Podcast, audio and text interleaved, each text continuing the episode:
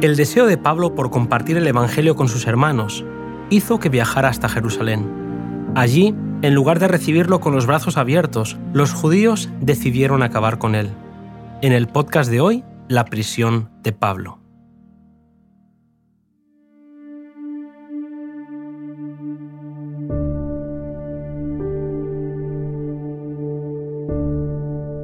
Al llegar a Jerusalén, Pablo y sus compañeros fueron recibidos de buena voluntad.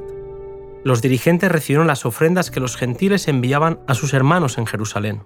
La suma, que excedía en mucho a las expectativas de los ancianos de Jerusalén, representaba mucho sacrificio y aún severas privaciones de parte de los creyentes gentiles. Todos deberían haberlas recibido con agradecimiento. Sin embargo, era evidente para Pablo y sus acompañantes que aun entre aquellos delante de los cuales estaban en ese momento, había quienes eran incapaces de apreciar el espíritu de amor fraternal que había inspirado aquellos donativos. Había en Jerusalén quien se aferraba a los modos de pensar antiguos con el deseo de conservar formas y ceremonias carentes de significado. No apreciaban lo que la unidad podría significar para el avance de la misión, y en su afán por proteger los intereses de la Iglesia, imponían restricciones innecesarias. Se levantaron hombres que creían que la obra de predicar el Evangelio debía hacerse de acuerdo con sus opiniones. Habían pasado varios años desde el concilio de Jerusalén, donde los hermanos habían hecho unánimemente ciertas recomendaciones a las iglesias referentes a algunos ritos y costumbres, inclusive la circuncisión. La visión que en su momento compartieron Pablo y Bernabé había convencido a los espíritus más conservadores, pero cuando se vio que el número de conversos entre los gentiles crecía rápidamente, algunos de los principales hermanos radicados en Jerusalén volvieron a acariciar sus anteriores prejuicios contra los métodos de Pablo y sus asociados. Estos hombres habían perdido de vista el hecho de que Dios es el maestro de su pueblo que todo obrero de su causa ha de adquirir una experiencia individual en pos del divino dirigente, sin mirar al hombre en procura de dirección, que sus obreros deben ser amoldados y moldeados no de acuerdo con ideas humanas, sino según la similitud con lo divino. Pablo no había enseñado a la gente con palabras persuasivas de humana sabiduría, más con demostración del espíritu y de poder. En todo momento, había sido guiado por el Espíritu Santo y al mismo tiempo había tenido mucho cuidado de trabajar de acuerdo con las decisiones del Concilio General en Jerusalén. Como resultado, las iglesias eran confirmadas en fe y eran aumentadas en número cada día. Hechos 16.5. A pesar de la falta de simpatía que algunos le demostraban, sabía que había cumplido su deber fomentando en sus conversos un espíritu de lealtad, generosidad y amor hermanable. Explicó lo que Dios había hecho por su ministerio a favor de los gentiles, y el texto dice que cuando ellos lo oyeron, glorificaron a Dios. Sintieron que la obra del apóstol llevaba el sello del cielo y vieron que era su propio proceder el equivocado, porque habían sido esclavos de las costumbres y tradiciones judías. Vieron que había estorbado la obra porque no habían comprendido que la muralla de separación entre los judíos y gentiles había sido derribada por la muerte de Cristo. A pesar de la obra del Espíritu en el corazón de los hermanos, a Pablo le aconsejaron que tomara a cuatro hombres que había entre ellos y que se purificase con ellos corriendo con los gastos y rapándose las cabezas para que todo el mundo entendiese que él también guardaba la ley pretendían que esta acción contradijera los informes que habían llegado de Pablo. Pero no fue el Espíritu de Dios el que había sugerido esta instrucción, pues era el fruto de la cobardía. Los dirigentes de la Iglesia de Jerusalén sabían que por no conformarse a la ley ceremonial, los cristianos se acarrearían el odio de los judíos y se expondrían a la persecución. Los dirigentes judíos perseguían y espiaban a los apóstoles especialmente a Pablo. Tardo o temprano, estos acabarían siendo rápida y severamente castigados como apóstatas de la fe judía.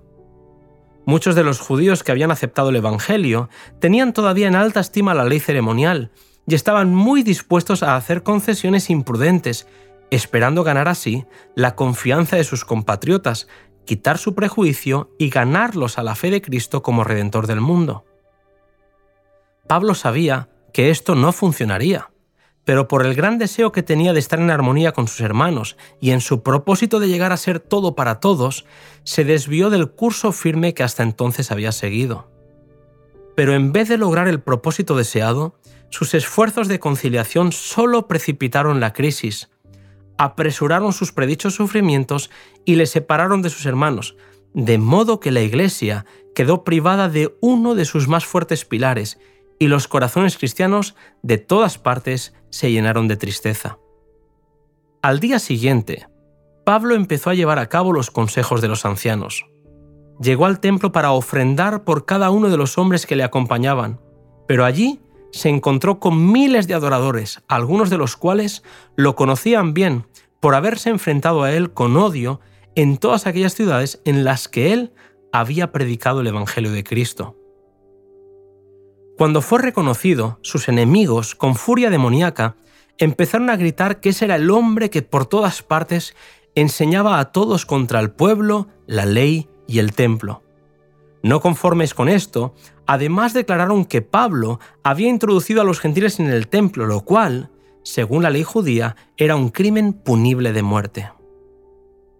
Tal acusación no era cierta, pero habían visto a Pablo por la ciudad en compañía de Trófimo de Éfeso, y supusieron que lo había llevado al templo. Que no fuera verdad no evitó que la gente fuera presa de una salvaje excitación que provocó un gran alboroto. Como querían matar a Pablo, el tribuno acudió en su ayuda con los soldados romanos.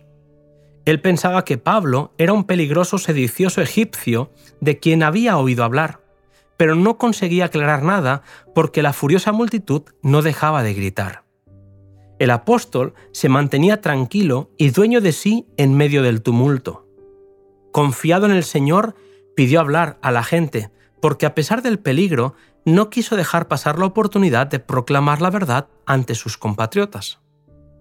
Compartiendo su propio testimonio de persecución de los cristianos y su posterior encuentro con Jesús, Pablo se esforzó por mostrar que su trabajo entre los gentiles no había sido emprendido por su propia elección, puesto que él había deseado trabajar entre su propia nación. En ese momento del relato volvió a estallar la furia del pueblo, puesto que estaban acostumbrados a considerarse como único pueblo favorecido por Dios, y no estaban dispuestos a consentir que los menospreciados gentiles participasen de los privilegios exclusivamente suyos. Viendo la reacción de la gente y pensando que era un peligroso criminal, el tribuno ordenó que lo azotaran, pero Pablo preguntó, ¿Os es lícito azotar a un hombre romano sin ser condenado?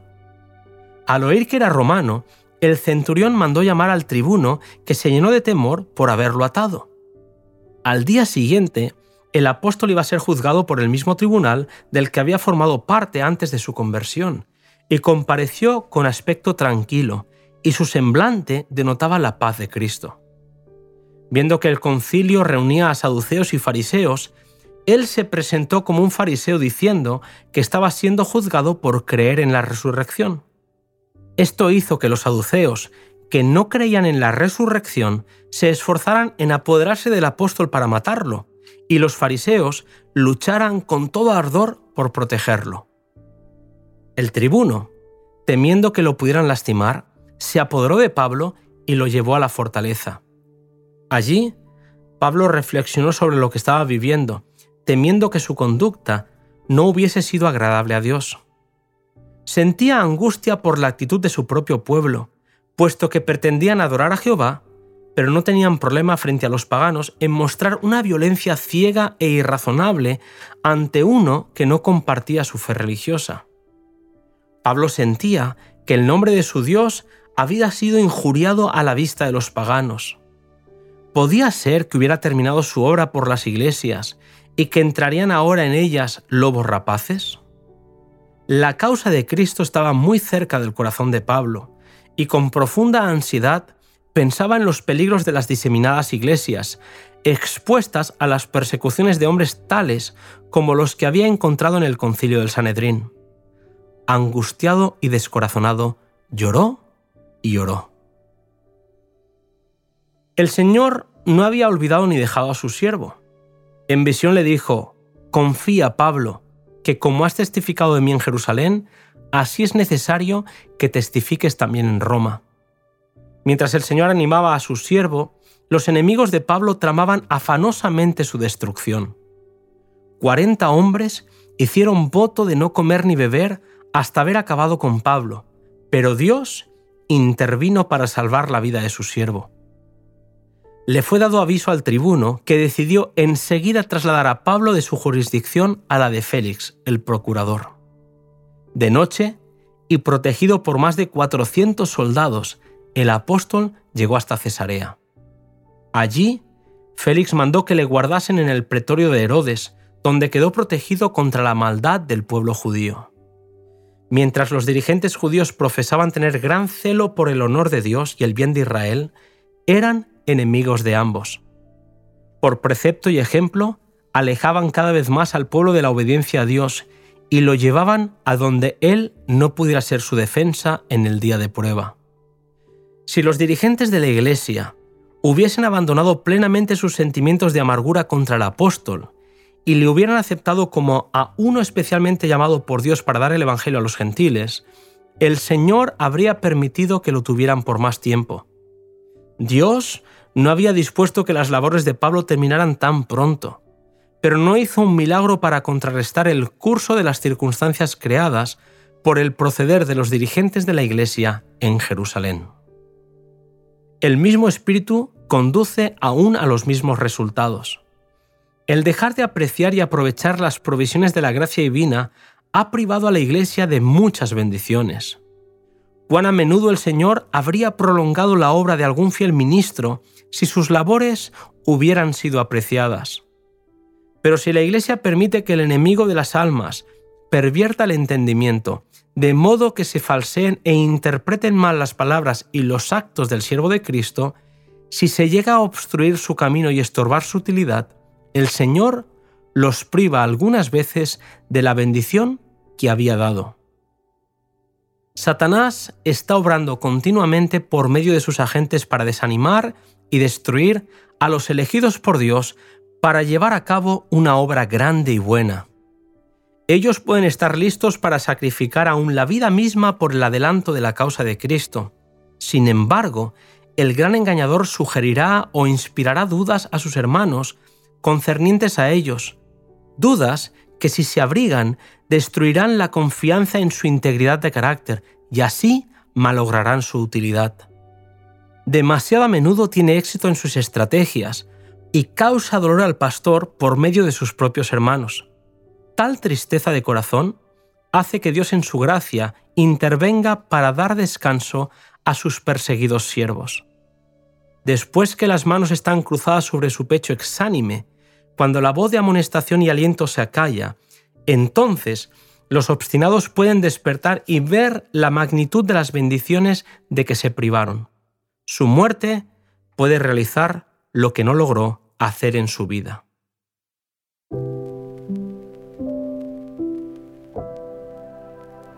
¿Cuánta inspiración podemos obtener los creyentes de la vida y el testimonio de Pablo. Terminamos el podcast de hoy y os animamos a seguir conectados en el siguiente capítulo, El juicio en Cesarea.